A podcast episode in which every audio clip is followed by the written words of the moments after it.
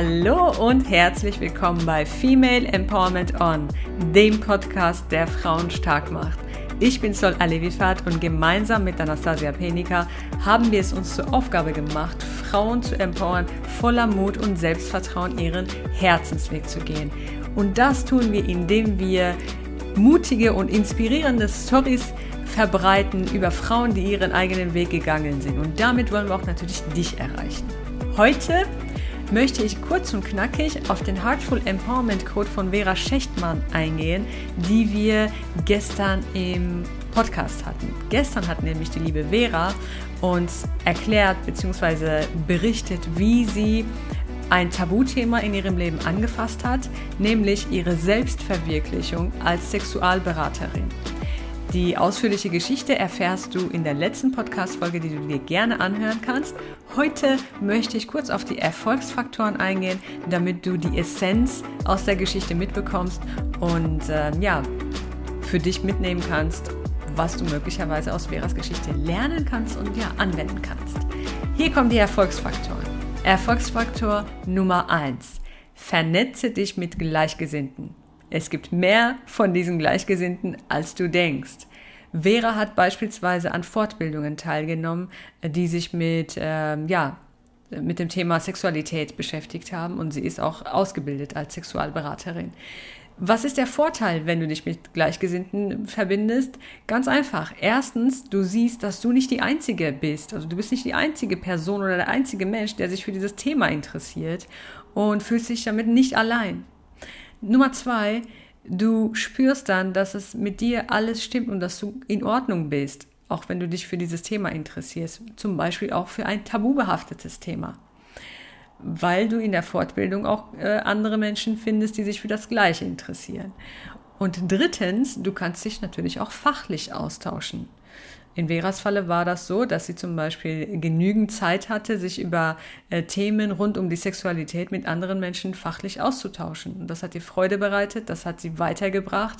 Und ja, deswegen hier an dieser Stelle ein Tipp an dich, rausgefiltert aus der Story von Vera. Erfolgsfaktor Nummer zwei. Beschäftige dich auch mit deinen eigenen Themen.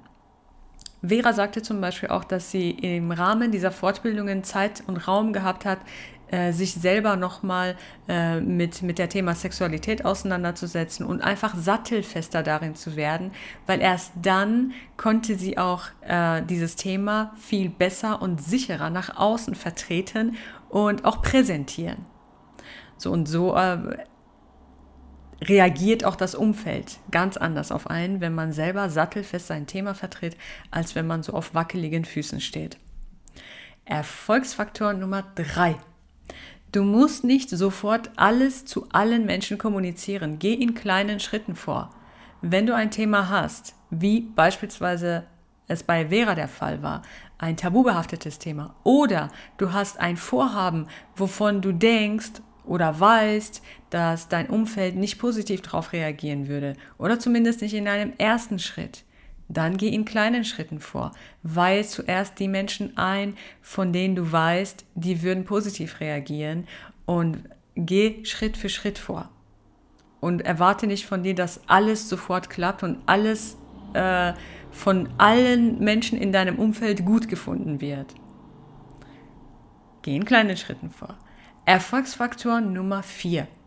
Mache dir bewusst, dass es ein Weg ist und dass es ein Prozess ist. Das heißt, es ist ein Weg, auf dem du dich selber auch weiterentwickelst. Das heißt, du darfst losgehen, auch wenn du die fertige Lösung noch nicht kennst. Höre auf deine Sehnsüchte, nehme sie wahr und geh einfach für deine Träume los. In kleinen Schritten, aber mach dich auf den Weg. Mach dir bewusst, es ist ein Weg und es ist ein Prozess Du wirst einen Schritt nach dem anderen gehen und irgendwann kommst du an. Erfolgsfaktor Nummer 5. Mach dir bewusst, dass du dir selber vielleicht viel mehr negative Filme im Kopf machst und ein schlechtes Feedback deines Umfeldes prophezeist, obwohl es viele oder zumindest einige Menschen gibt, die viel positiver reagieren würden auf dein Vorhaben oder auf dein Thema, auf deine Botschaft. Oder dass es äh, viel mehr Menschen gibt, die positiv reagieren würden, als du denkst. Also geh los und mach einfach dein Ding.